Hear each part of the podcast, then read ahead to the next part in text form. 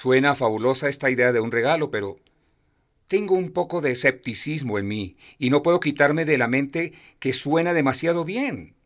Es demasiado fácil, demasiado bueno para ser verdad. Todos sabemos que no hay nada gratis en este mundo. ¿Por qué sería diferente cuando se trata del cielo? Me alegra que me hayas hecho esta pregunta, Eduardo, porque el mensaje del perdón de Jesús como un regalo realmente debe ser chocante, porque va en contra de nuestra experiencia humana. Pero hay que recordar el problema que discutimos antes en cuanto a intentar ganar o merecer el perdón de Dios por cumplir con las normas de Dios. Imagina que alguien se me acerca y me dice, Oye Rafael, yo sé que viajas mucho y, y creo que tú deberías tener un jet. Yo reacciono y digo, uff, sí, ¿cómo no? Entiendo que uno de esos vale 30 millones de dólares. Ningún banquero en sus cabales me los prestaría. Pero el sujeto insiste y dice, pero no entiendes, yo soy Bill Gates y ya lo compré para ti. Y no solo eso, sino que he depositado suficiente dinero en un fondo de inversiones para que los intereses te sirvan para pagar por el combustible, los pilotos y el mantenimiento. Piénsalo. Es un regalo.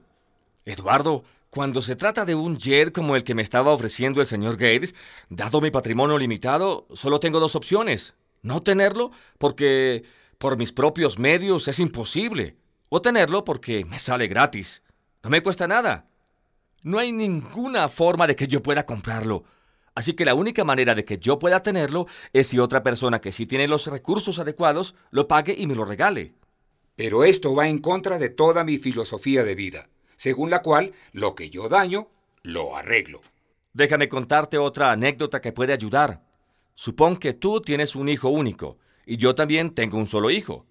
Y un buen día vamos a la playa en vacaciones. Mi hijo se mete demasiado adentro del mar y empieza a ahogarse. Tu hijo lo rescata y en el intento se ahoga. Imaginemos ahora que logramos sacar del agua a tu hijo, lo llevamos a la playa y tratamos en vano de resucitarlo. Mientras caminamos con mucha tristeza hacia los autos, yo me acerco a ti y te digo cuánto aprecio el sacrificio de tu hijo para conservar la vida de mi hijo, y que yo quiero pagarte para mostrar mi aprecio. Enseguida, saco unos billetes de mi billetera y te los ofrezco. ¿Tú qué harías? Sin lugar a duda, te daría un puñetazo en la nariz. Lo que Dios hizo por nosotros con el sacrificio de su Hijo fue tan enorme que sería un verdadero insulto si intentáramos hacer otra cosa excepto aceptarlo con gratitud. Intentar pagar a Dios por su regalo sería una ofensa al extremo. O sea, si Dios pensaba que el problema nuestro del pecado era tan serio que Él tenía que sacrificar a su Hijo en nuestro lugar, ¿cómo podemos responder con, Gracias, Dios, déjame echarte unas buenas obras en tu dirección? Como hemos hablado antes, Eduardo, quedamos cortos, miles de kilómetros cortos en la ilustración de las normas de Dios. Dios mismo pagó nuestro castigo a gran costo suyo con la vida de su propio Hijo. A mí me parece que la única manera apropiada de responderle es con humildad, reconociendo nuestra necesidad y aceptando el regalo. Tengo que admitir que nunca lo había considerado así, pero realmente entiendo lo que quieres decir. Pero si mis buenas obras no contribuyen a acercarme al cielo, y como tú dices, más se trata de fe y creer, ¿podrías aclarar lo que tú entiendes por fe? Me parece crítico definir esto mejor. ¿Qué significa creer? Tienes razón, Eduardo. Es crítico entender qué es la fe. Conozco a gente que la define como creer algo que sabe que no es verdad. O sea, como un suicidio intelectual. Pero en realidad esto es completamente opuesto a un concepto bíblico de la fe. O sea, debemos mirar antes de saltar, o mejor de dar un paso. Debemos investigar, examinar las evidencias. Entre 15 y 20 veces, solo en el Evangelio según San Juan, Jesús le ofrecía a la gente pruebas para sustentar sus afirmaciones. Jesús afirmaba muchas cosas extraordinarias y ofrecía sus milagros como evidencia. Y por supuesto, la última parte de la evidencia que ofreció fue su resurrección, la que discutimos unos minutos atrás. Una fe verdadera, una creencia verdadera, incluye evidencias y debería tener una consistencia intelectual.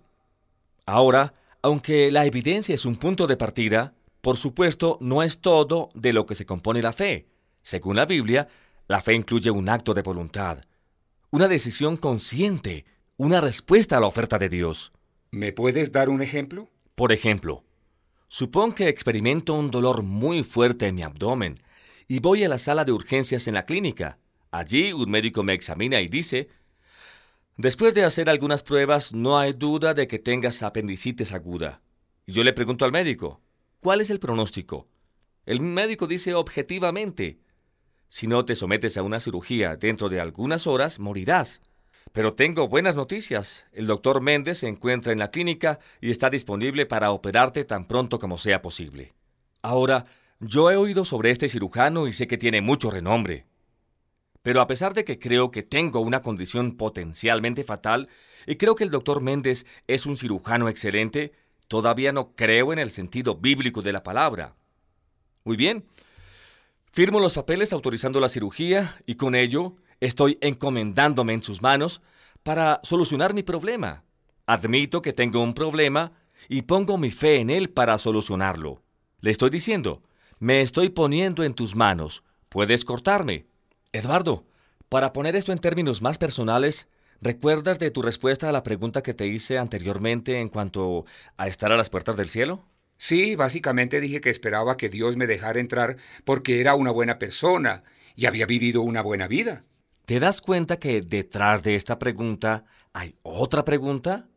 Y esa pregunta es, ¿en qué o en quién estás confiando como la base de tu aceptación con Dios? Me explico. Cuando uno responde, he vivido una buena vida o yo soy una buena persona, ¿en qué o en quién está confiando? en mí mismo, en mis buenas obras. Correcto, Eduardo. Estás confiando en ti mismo. Pero creer en Jesús es el reconocimiento de que yo no puedo cumplir con las normas, con las expectativas de Dios, y que por ende quedo justamente condenado ante un Dios santo. De manera que ahora estoy depositando mi confianza, mi fe, en Jesús y su pago por la pena de mis pecados. En efecto, estoy transfiriendo confianza de mí mismo a Jesucristo. Otra manera de describirlo es que estoy recibiendo un regalo que no pude ganar y que no merezco. Pero ¿cómo hace uno esto? ¿Será una de estas experiencias religiosas en que te alcanza un rayo? No, es solamente una decisión que cualquier persona puede tomar en una conversación sencilla con Dios. Uno podría decir algo como, Dios, Entiendo que me amas y reconozco que tú eres un Dios santo y justo. Admito y confieso que he metido la pata más veces de lo que puedo contabilizar, y así merezco tu condenación justa.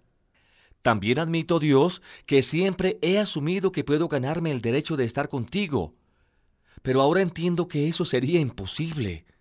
Reconozco ahora que Jesús vino a esta tierra y murió para pagar el castigo por todos mis pecados, pasados, presentes y futuros.